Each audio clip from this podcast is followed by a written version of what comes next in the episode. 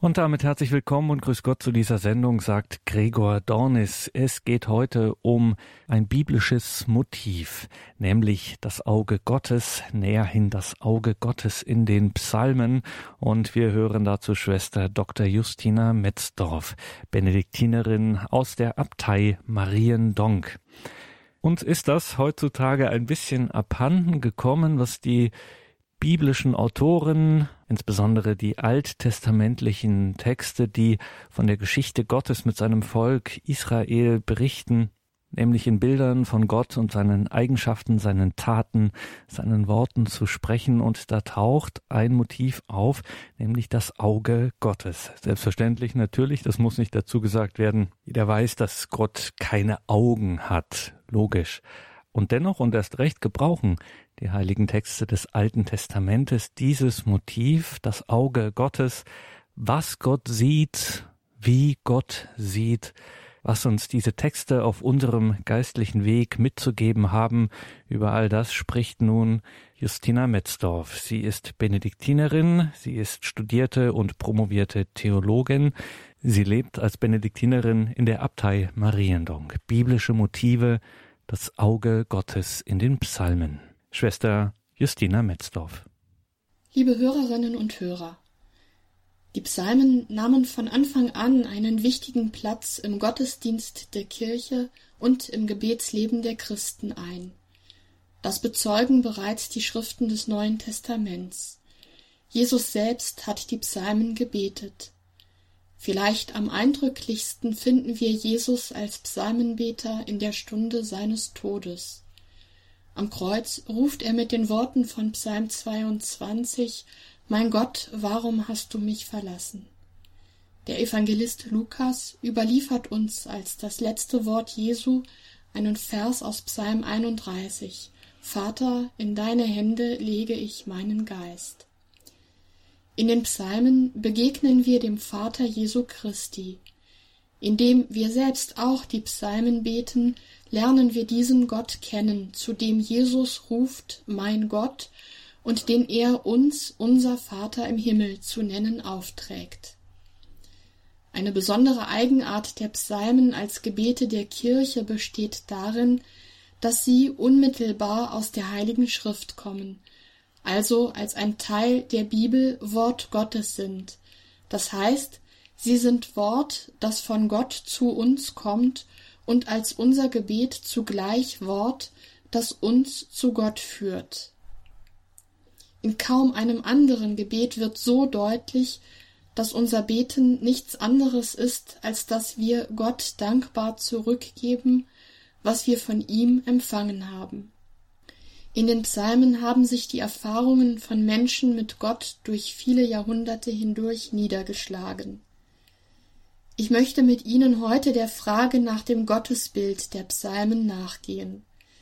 Diese Frage möchte ich in einer ganz bestimmten Hinsicht angehen, und zwar unter dem Aspekt, was wir aus der bildhaften Rede der Psalmen von den Augen Gottes, von seinem Blick, seinem Angesicht, seinem Hingucken und seinem Wegschauen über ihn erfahren können.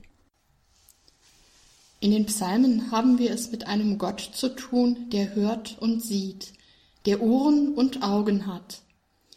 Für die Philosophen aller Zeiten haben diese Aussagen der Heiligen Schrift nicht bloß etwas Naives, sondern sogar Skandalöses und Lächerliches an sich.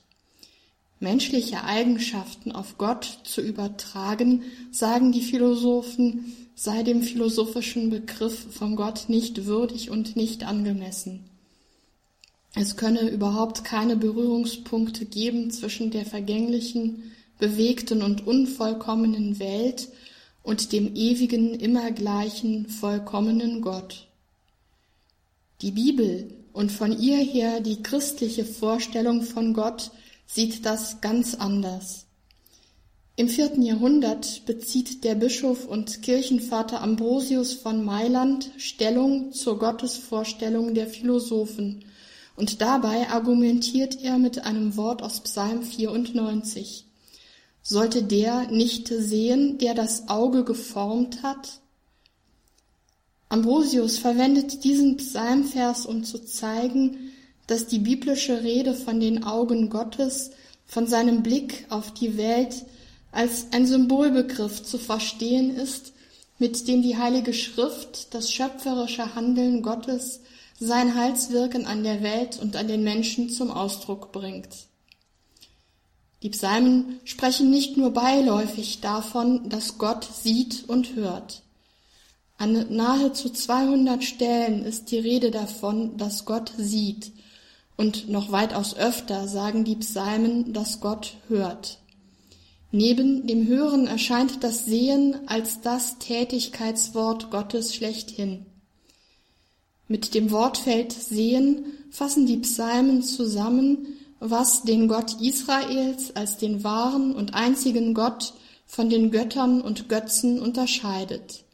Diese haben Augen und sehen nicht, wie wir im Psalm 115 erfahren, während sich Gott durch seine Augen als handlungsfähig und mächtig erweist.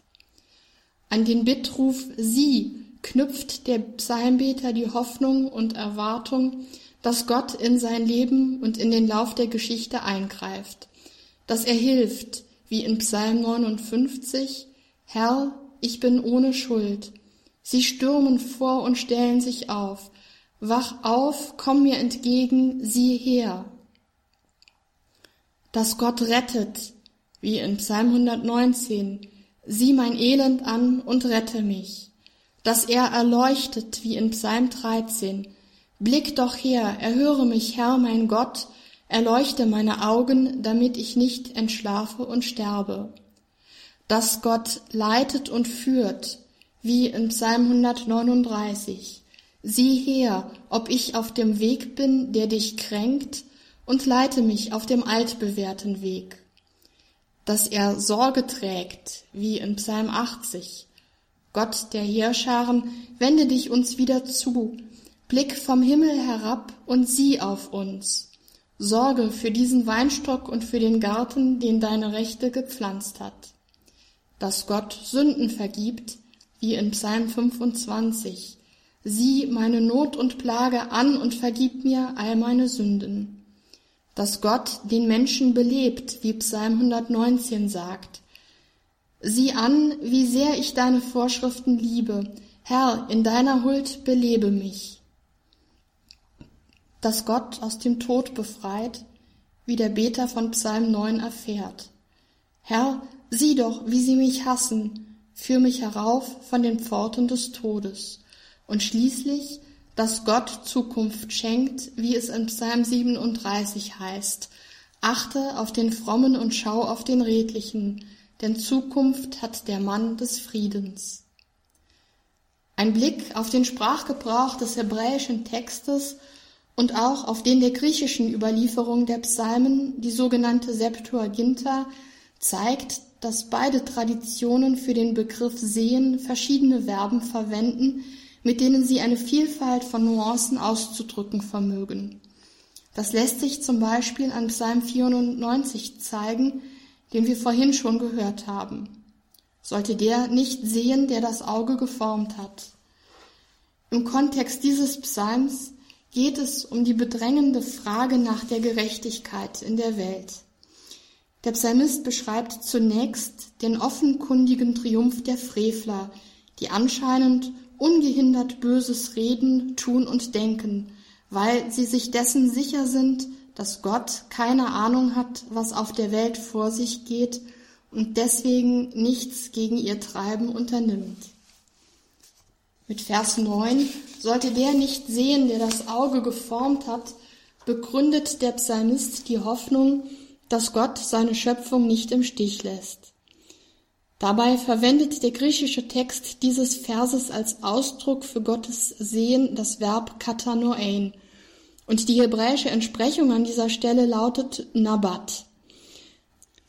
Beide Texte benutzen damit nicht die übliche Ausdrucksweise für Sehen, im Hebräischen wäre das Ra'a und im Griechischen Horao, sondern sie setzen mit ihrer Wortwahl einen besonderen Akzent. Nabat bzw. Katanoein drückt mehr als eine bloße Kenntnisnahme aus. Es geht um ein inneres Wissen, ein aufmerksames Wahrnehmen, um den Blick der Unterscheidung. Psalm 94 will sagen, Gott weiß im Innersten um die Welt, und zwar, weil er sie geschaffen hat. Ein weiteres Beispiel. Der hebräische Text von Psalm 11, Vers 4 verwendet für das Herabblicken Gottes vom Himmel auf die Erde das vergleichsweise seltene Verb chassar. Es heißt im Psalm, seine Augen schauen herab, seine Blicke prüfen die Menschen. Wer sich dabei in den Augen Gottes als gerecht erweist, der darf, wie es im gleichen Psalm heißt, das Angesicht Gottes schauen. Dieser Blick, mit dem der Mensch den Blick Gottes erwidern darf, wird im hebräischen Text ebenfalls mit dem Verb chassa gebildet, bei dem der Akzent auf dem inneren Sehen und Erkennen liegt.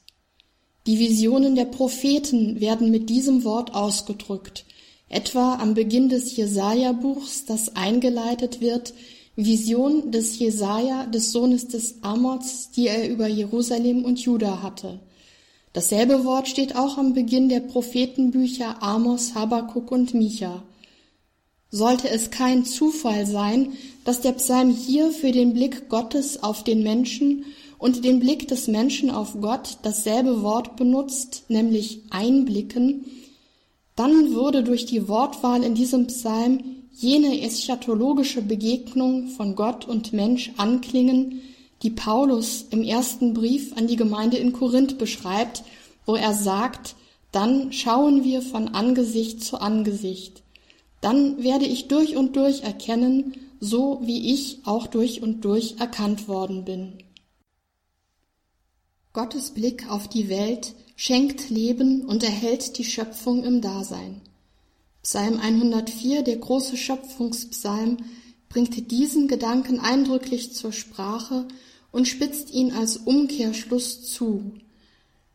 Verbirgst du dein Gesicht, heißt es im Psalm, sind alle Geschöpfe verstört. Nimmst du ihnen den Atem, so schwinden sie hin und kehren zurück zum Staub der Erde. Würde Gott sein Antlitz von der Welt abwenden, dann stürzten alle Lebewesen ins Chaos, sie zerfielen zu Staub und die ganze Schöpfung löste sich ins Nichts auf. Gottes zugewandtes Angesicht dagegen steht für sein andauerndes schöpferisches Wirken, das Ordnung und Bestand der Welt garantiert. Er erweist sich als der Schöpfer der Welt darin, dass er alles sieht und nichts seinem Blick verborgen bleibt. Mit dem Wortfeld sehen bringen die Psalmen also zur Sprache, dass es in der Welt keine Abgründe und keine Höhen gibt, die Gott nicht zu innerst kennt. Er sieht alle Menschen, sagt Psalm 33. Darum gibt es auf der ganzen Welt keinen Ort, an dem sich der Mensch dem Blick Gottes entziehen könnte. Eindrücklich bringt Psalm 139 diese Erfahrung zum Ausdruck. Wohin könnte ich fliehen vor deinem Geist? Wohin mich vor deinem Angesicht flüchten? Steige ich hinauf in den Himmel, so bist du dort. Bette ich mich in der Unterwelt, bist du zugegen. Nehme ich die Flügel des Morgenrots und lasse mich nieder am äußersten Meer, auch dort wird deine Hand mich ergreifen und deine Rechte mich fassen. Würde ich sagen, Finsternis soll mich bedecken, statt Licht soll Nacht mich umgeben, auch die Finsternis wäre für dich nicht finster, die Nacht würde leuchten wie der Tag, die Finsternis wäre wie Licht.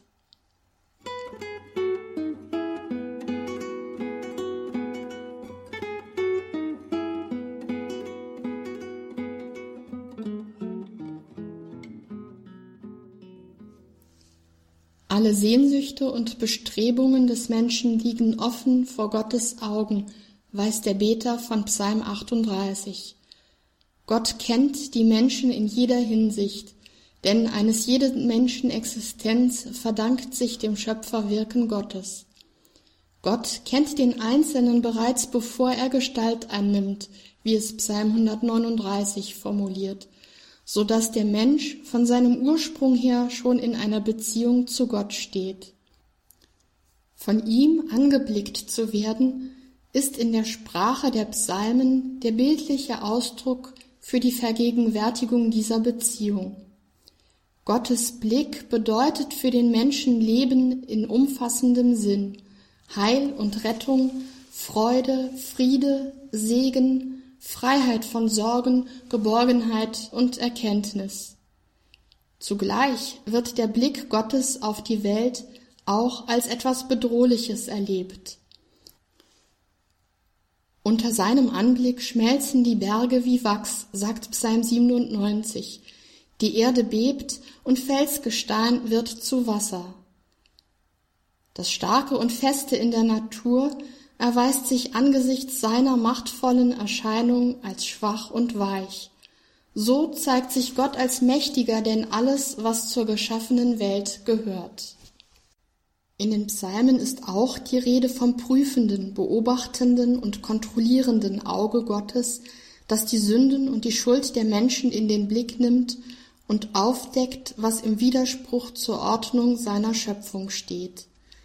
Psalm 66 verwendet in der hebräischen Fassung das Verb zafar, was so viel wie beobachten, überwachen bedeutet. Gottes Augen heißt es beobachten die Völker. Die Trotzigen können sich nicht gegen ihn erheben. Hier erscheint das Auge Gottes als ein Bild für seine souveräne Herrschaft über die Welt. Ihm entgeht nicht, wenn Menschen versuchen, seinen Platz einzunehmen, und er lässt es nicht zu. In ähnlicher Weise dürfte die Aussage in Psalm 34 zu verstehen sein, wo es heißt, dass Gott sein Angesicht gegen die Bösen wendet um die Erinnerung an sie auszulöschen. Vor Gottes Angesicht hat das Böse keinen Bestand. Denselben Gedanken formuliert auch der Beter von Psalm 109, und zwar als Ausdruck seiner Hoffnung, dass vom Bösen letzten Endes nichts übrig bleibt. Vor Gottes Angesicht schmelzen die Bösen dahin wie Wachs im Feuer, sagt Psalm 68. Wo Gottes Licht strahlt, gibt es keinen Schatten. Bei ihm ist in den Worten von Psalm 139 die Nacht hell wie der Tag und die Finsternis leuchtend wie Licht. Diesen läuternden und insofern strafenden Blick Gottes erhofft der Psalmbeter nicht nur für die Frevler, sondern er erfährt ihn auch an sich selbst, nämlich darin, dass alles an ihm, was nicht Leben ist, vor Gottes Augen als Sünde sichtbar wird. Dem Beter von Psalm 39 ist diese Erfahrung, dass seine Schuld ständig vor Gottes Augen steht, eine solch unerträgliche Last, dass er Gott anfleht, schau weg von mir, damit ich mich erholen kann. In gleicher Weise bittet David, als er seine Sünde erkannt hat in Psalm 51, Verbirg dein Gesicht vor meinen Sünden. Der Blick Gottes legt die Wahrheit über den Menschen offen. Der Mensch, der dieses Blickes gewahr wird, erkennt, wie es um ihn bestellt ist, und er weiß, dass er auf Gottes Barmherzigkeit hoffen muss. Mit der Rede vom Angesicht Gottes bzw. seinem Blick verbinden die Psalmen eine ausgeprägte Lichtmetaphorik. Gottes Angesicht ist für den Menschen die Quelle des Lichts, in dem er Gott und sich selbst erkennt.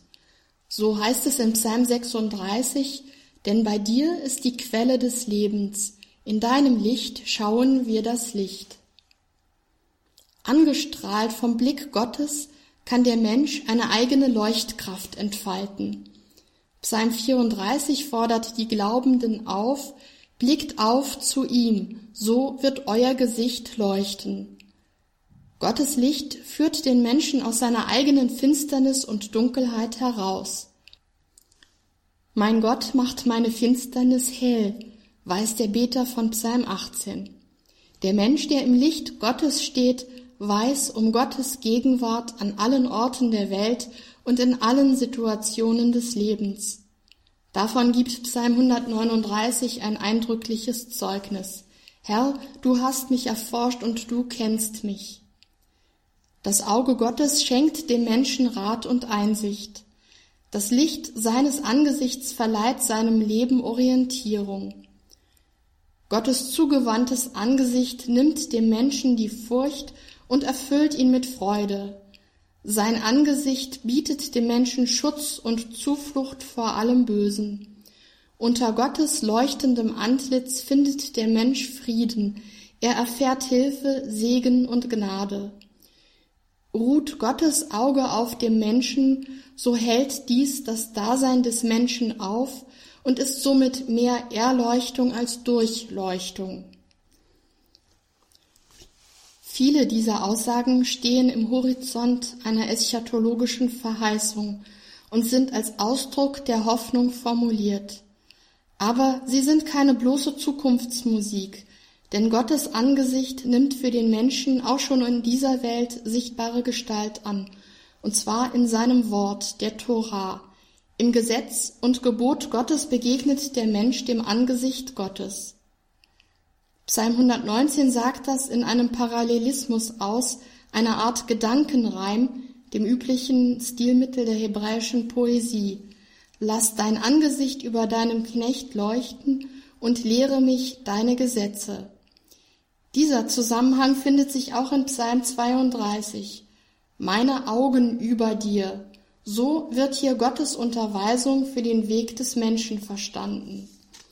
Sein Wort zeigt und beleuchtet den Lebensweg des Menschen und bietet ihm Führung und Sicherheit.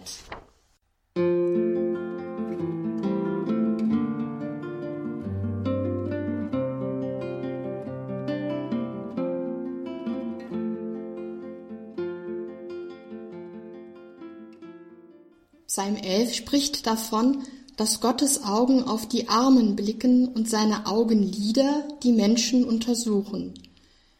In Vers 4 heißt es, seine Augen schauen auf die Armen, seine Augenlider untersuchen die Menschen. Die Auslegungsgeschichte zu diesem Vers bietet eine bemerkenswerte Beobachtung.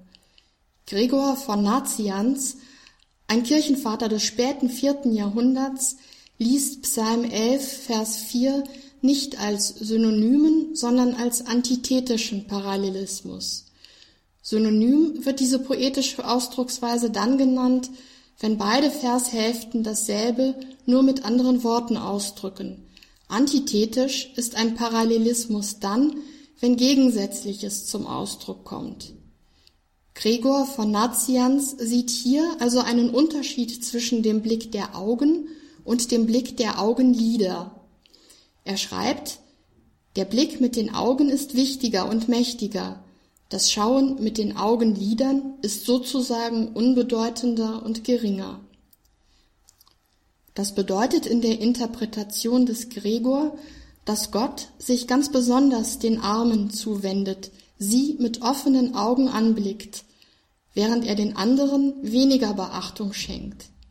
Damit läge in Psalm 11 eine ähnliche Aussage wie in Psalm 138 vor, wo sehr klar gesagt wird, Gott schaut auf das Niedrige, aber das Überhebliche kennt er von fern. Das heißt, er sieht stolze Menschen nicht an, er beachtet sie nicht.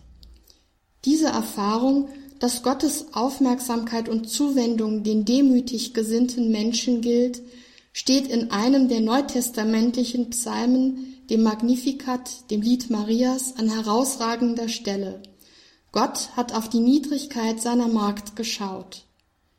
In diesem Blick lag die Fülle des Lebens. Gott hat sein Augenmerk außerdem auf jenen Menschen, die ihn fürchten und ehren, sagt Psalm 33.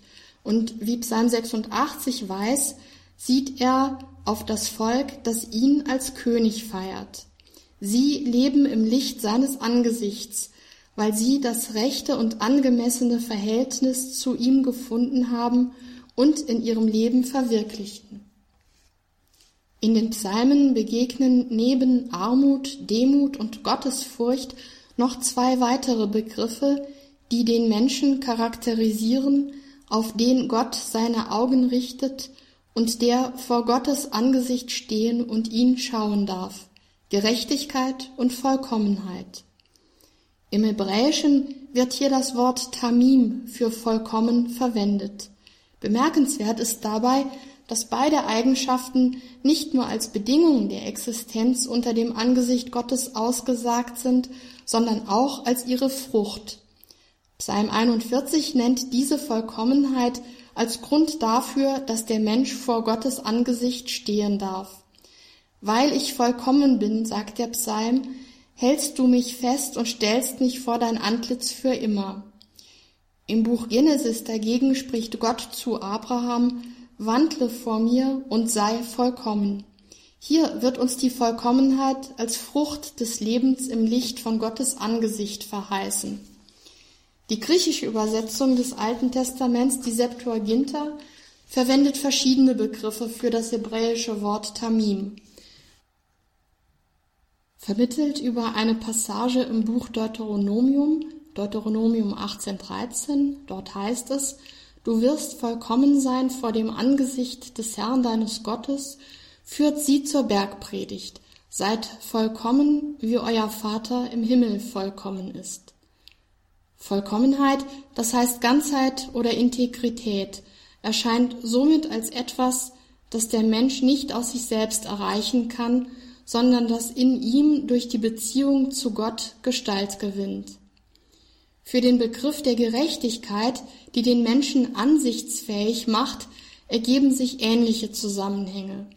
Die Gerechten sind die, auf die Gott schaut, die Gottes Blick standhalten und ihn erwidern dürfen.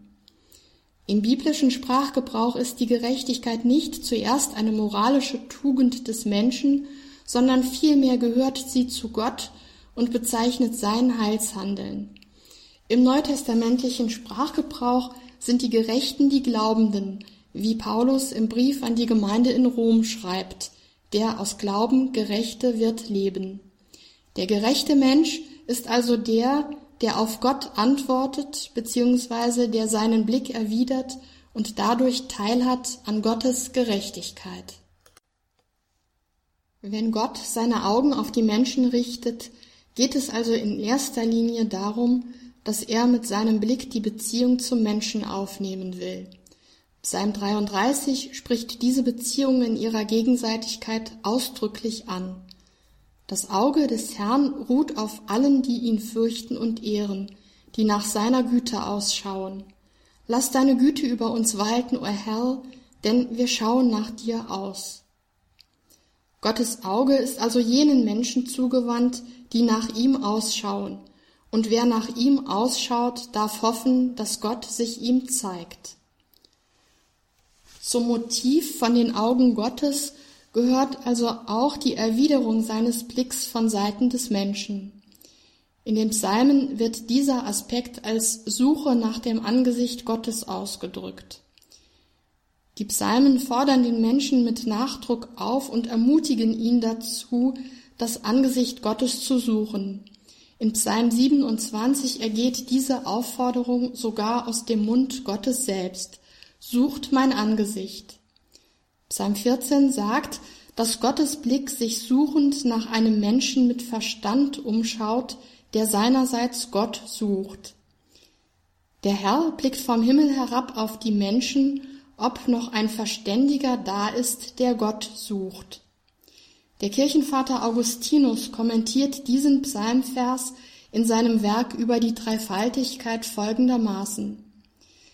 Dafür also muss der Mensch Verstand haben, damit er Gott sucht. Den Verstand bzw. die Einsichtsfähigkeit betrachtet Augustinus demnach als den Bestandteil im Menschen, der mit dem Blick Gottes korrespondiert. Im gleichen Kontext beschreibt Augustinus die gemeinsame Bewegung von Glaube und Vernunft in die Unbegreiflichkeit Gottes hinein mit der Aufforderung von Psalm 105 sucht immer sein Antlitz. Diese fortschreitende Bewegung, in der, in den Worten Augustins, der Glaube sucht, die Vernunft findet, hört niemals auf, weil der Mensch, der Gott sucht, nach einem Gut sucht, das man sucht, um es zu finden, das man findet, um es zu suchen. Für den Beter der Psalmen ist die Suche nach Gottes Angesicht sein Lebensinhalt, seine tiefste Sehnsucht und höchste Freude. Dies dürfte der Grund dafür sein, dass die Psalmen das Verlangen nach Gott in Bilder aus dem Bereich der elementaren, lebenswichtigen Bedürfnisse des Menschen kleiden. Psalm 42 spricht vom Durst nach Gott, der sehnsuchtvolles Verlangen ist, endlich das Angesicht Gottes schauen zu dürfen. Der Anblick Gottes verschafft dem Menschen eine Sättigung, die keine andere Speise und kein anderer Trank zu geben vermögen. Gott zu schauen bedeutet die Fülle des Lebens zu erlangen. Ja, sogar besser als Leben ist für den Beter von Psalm 63 der Anblick der Herrlichkeit Gottes. Die Psalmen wissen aber auch darum, dass es Menschen gibt, die sich dem Blick Gottes entziehen wollen. Als Frevler bezeichnen die Psalmen jene Menschen, die ein gestörtes Verhältnis zum Blick Gottes haben. Sie fühlen sich von Gott kontrolliert und dadurch in dem eingeschränkt, was sie planen und ausführen möchten. In den Augen der Frevler erscheint Gott als ein Konkurrent zur menschlichen Freiheit. Ihre Denkweise, wie sie in den Psalmen beschrieben wird, zielt auf eine Emanzipation des Menschen aus der Beziehung zu Gott, dessen Gegenwart und Wirken sie weder in der Schöpfung noch in der Geschichte erkennen. Das Gottesbild der Frevler führt konsequent in den Atheismus. Zunächst behaupten die Frevler, Gott interessiere sich nicht für die Welt, er vergisst, was auf der Erde geschieht und wendet sein Angesicht ab. So beschreibt Psalm 10 das Denken dieser Leute. Gott greift nicht ein, behaupten sie. Die nächste Stufe dieses Gottesbilds besteht in der Annahme, Gott habe gar nicht die Fähigkeit, auf die Welt zu blicken. Er sieht nicht und versteht nicht, sind die Worte der Frevler, wie sie Psalm 94 wiedergibt. Schließlich steht am Ende dieser Überlegungen als notwendige Schlussfolgerung, wenn Gott nicht begreift und nicht eingreift, gibt es ihn nicht. Wer sieht uns schon, tönen die Frevler in Psalm 64, denn Gott existiert nicht, es gibt keinen Gott. Darum müssen die Menschen ihr Denken, Reden und Handeln auch nicht vor Gott verantworten und werden sich so selbst zum Maßstab ihres Handelns und Denkens.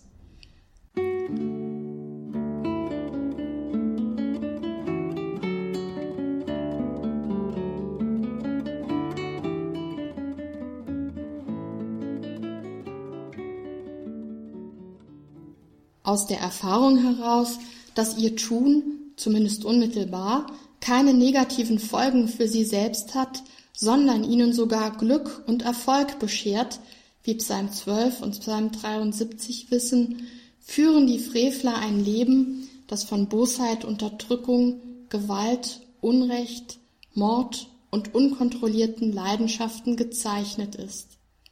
Sie kennen weder eine soziale noch eine ethische Verantwortung und es geht ihnen offensichtlich gut dabei. Der Beter von Psalm 73 klagt, ich habe mich über die Prahler ereifert, als ich sah, dass es diesen Frevlern so gut ging.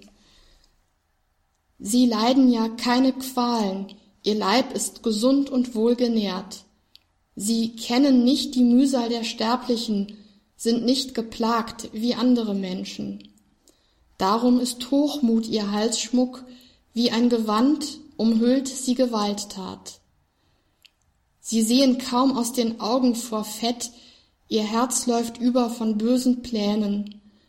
Sie höhnen, und was sie sagen ist schlecht, sie sind falsch und reden von oben herab. Sie reißen ihr Maul bis zum Himmel auf und lassen auf Erden ihrer Zunge freien Lauf. Darum wendet sich das Volk ihnen zu und schlürft ihre Worte in vollen Zügen. Sie sagen, wie sollte Gott das merken? Wie kann der Höchste das wissen? Wahrhaftig, so sind die Frevler. Immer im Glück häufen sie Reichtum auf Reichtum. Aus Sicht des Psalmbeters erliegen diese Frevler allerdings einem Trugschluss. Nicht Gott ist der, der nicht sieht und nicht versteht, sondern die Frevler verstehen Gott nicht. Sie sehen Gott deshalb nicht, weil sie selbst von ihm nicht gesehen werden wollen.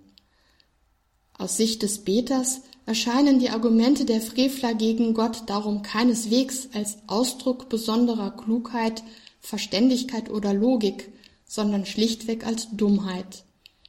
Der Frevler ist nicht nur der Böse, sondern vor allem der Narr und der Dumme, weil er die Wirklichkeit nicht richtig wahrnimmt.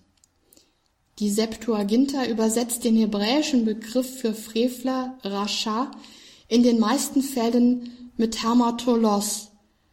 Das zugrunde liegende Verb bedeutet ursprünglich so viel wie das Ziel verfehlen oder irregehen. Im Sprachgebrauch der griechischen Bibel nimmt es die spezielle Bedeutung sündigen an. Der Frevler ist also der, der sich grundlegend irrt. Seine Sünde besteht darin, dass er Falsches über Gott denkt und dass ihm die Einsichtsfähigkeit, der Verstand fehlt, der, wie wir bereits gesehen haben, nach Psalm 14 Voraussetzung der Gotteserkenntnis ist. Zu den Erfahrungen mit Gott, von denen die Psalmen sprechen, gehört ganz wesentlich auch die seiner Abwesenheit. Gott sieht nicht hin, er wendet sein Antlitz ab, er verbirgt sein Angesicht. Er entzieht der Welt seinen Blick und somit auch sich dem Blick der Welt. Für den Beter der Psalmen bedeutet die Erfahrung des verborgenen Angesichts Gottes höchste existenzielle Not. Verbirg dein Antlitz nicht vor mir. Wenn ich in Not bin, wende dein Ohr mir zu. Wenn ich dich anrufe, erhöre mich bald, ruft der Beter in Psalm 102. Er verliert ganz wörtlich den Boden unter den Füßen, da ihm genommen ist, was sich in seinem Leben als tragfähig erwiesen hat. Das Empfinden, dass Gott seinen Blick abwendet, löst beim Beter Erschütterung, Erschrecken und Angst aus. Psalm 30 bringt diese Erfahrung zum Ausdruck. Herr, in deiner Güte stelltest du mich auf den schützenden Berg, doch dann hast du dein Gesicht verborgen, da bin ich erschrocken. Der Beter verliert die Gewissheiten, die sein Leben getragen haben. Er findet keine Orientierung mehr. Er erlebt sich als auf sich selbst zurückgeworfen und eingeengt, insofern er mit seinen Gedanken nur um sich selbst kreist, wie Psalm 13 weiß. Wie lange noch, Herr, vergisst du mich ganz? Wie lange noch verbirgst du dein Gesicht vor mir? Wie lange noch muss ich Schmerzen ertragen in meiner Seele, in meinem Herzen Kummer Tag für Tag? Eingehüllt in Finsternis spürt der Beter kein Leben mehr in sich, sieht keinen Unterschied mehr zwischen sich und den längst begrabenen Menschen, wie Psalm 143 sagt, weil er weiß, dass Gott ihm zugleich mit seinem Blick auch seinen lebenschaffenden Geist entzieht. Verwirf mich nicht von deinem Angesicht und nimm deinen Heiligen Geist nicht von mir. So fleht der Beter in Psalm 51. Zu der bitteren Erfahrung des Psalmbeters, dass Gott sein Angesicht abwendet und nicht hinsieht, bringen die Psalmen auch die bedrängende Wahrnehmung zur Sprache, dass Gott offensichtlich doch das Unrecht in der Welt sieht, aber nicht handelt. Wie lange willst du das ansehen? Und du hast es gesehen, schweig nicht, ruft in Psalm 35 der Mensch in verzweifelter Lage. Der Psalmbeter bleibt aber trotz dieser Eindrücke beharrlich im Gespräch mit Gott.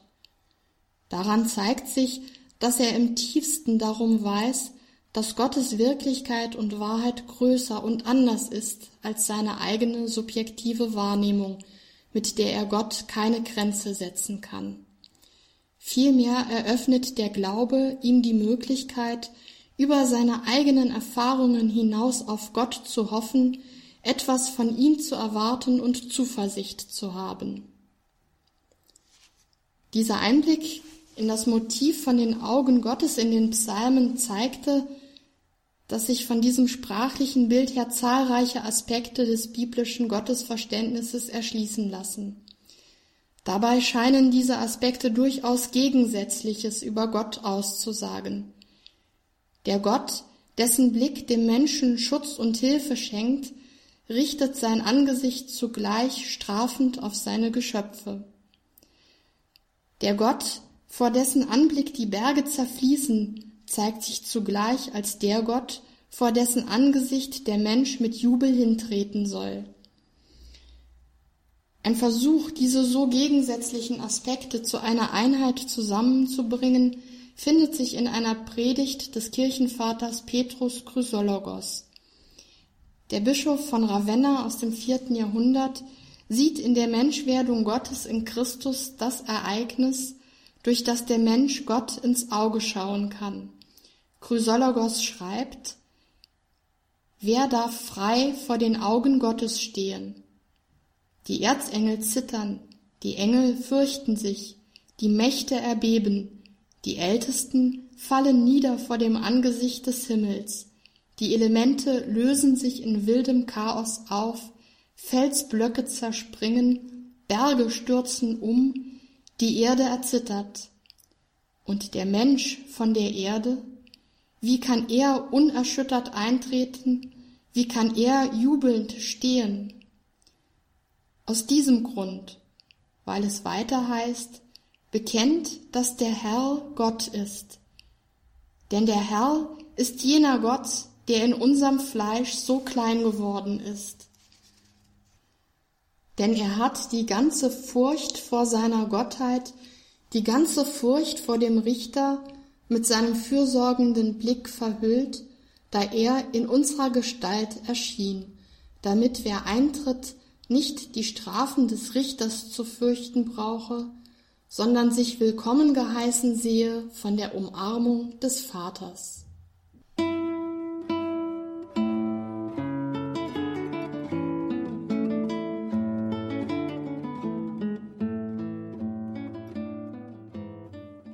In der heutigen Credo-Sendung bei Radio Horeb und Radio Maria ging es um das Auge Gottes in den Psalmen, dieses besondere Motiv. Und wir hörten dazu Schwester Dr. Justina Metzdorf, Benediktinerin der Abtei Mariendonk. Diese ihre Gedanken, ihre Ausführungen können Sie auch nachhören auf einer CD als Audio-Mitschnitt. Sie können das Ganze dann auch in Kürze in unserem Podcast- und Download-Bereich online abrufen, horeb.org. Und wenn Sie schon auf unserer Homepage sind, schauen Sie auch gleich ins Infofeld zu dieser Sendung im Tagesprogramm. Dort finden Sie einen Link auf die Seite der Abtei Mariendonk, mariendonk.de, mariendonk.de. Dort finden Sie viele Texte, Beiträge, Online-Links und vieles mehr zu dem, was diese Abtei, die Abtei Mariendonk insbesondere ausmacht, nämlich die Beschäftigung mit den biblischen Texten in der Auslegung durch die Kirchenväter. Ein sehr spannender und lohnender Ausflug auf diese Website, das kann ich Ihnen versprechen. Viele wertvolle geistliche Impulse. Die Bibel bei den Kirchenvätern schauen Sie dazu auf mariendonk.de. Hier im Programm beten wir jetzt gleich um 21.40 Uhr mit Pfarrer Karl Rademacher aus Memmenhausen das Nachtgebet der Kirche, die komplett. Bleiben Sie also dran, beten Sie mit uns. Danke Ihnen allen fürs Dabeisein, für Ihre Verbundenheit mit Radio Horeb und Radio Maria vor allem auch Ihre Unterstützung durch Ihr Gebet, durch Ihr Opfer, durch Ihre Spende. Vergelt's Gott dafür. Mein Name ist Gregor Dornes. Ich wünsche Ihnen allen gottesreichen Segen und wir haben in dieser Sendung nicht nur etwas über die Psalmen gehört, sondern auch die Psalmen selbst und so lassen wir diese Sendung auch ausklingen. Zum Schluss lade ich Sie ein, liebe Hörerinnen und Hörer, dass wir miteinander einen Psalm beten. Psalm 27 der Herr ist mein Licht und mein Heil. Vor wem sollte ich mich fürchten? Der Herr ist die Kraft meines Lebens. Vor wem sollte mir bangen? Dringen Frevler auf mich ein, um mich zu verschlingen, meine Bedränger und Feinde, sie müssen straucheln und fallen. Mag ein Heer mich belagern, mein Herz wird nicht verzagen. Mag Krieg gegen mich toben, ich bleibe dennoch voll Zuversicht.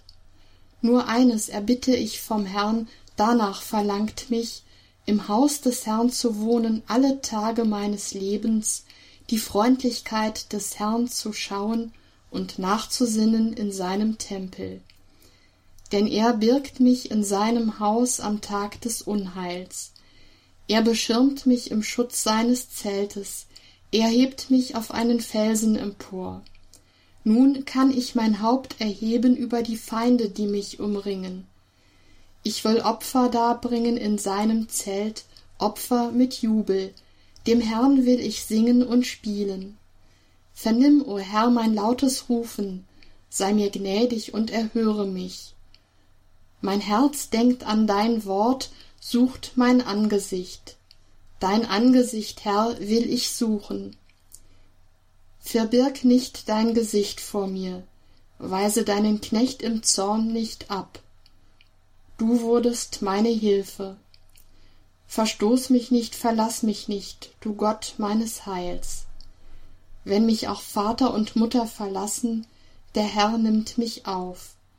Zeige mir, Herr, deinen Weg, leite mich auf ebener Bahn trotz meiner Feinde. Gib mich nicht meinen gierigen Gegnern preis, denn falsche Zungen stehen gegen mich auf und wüten.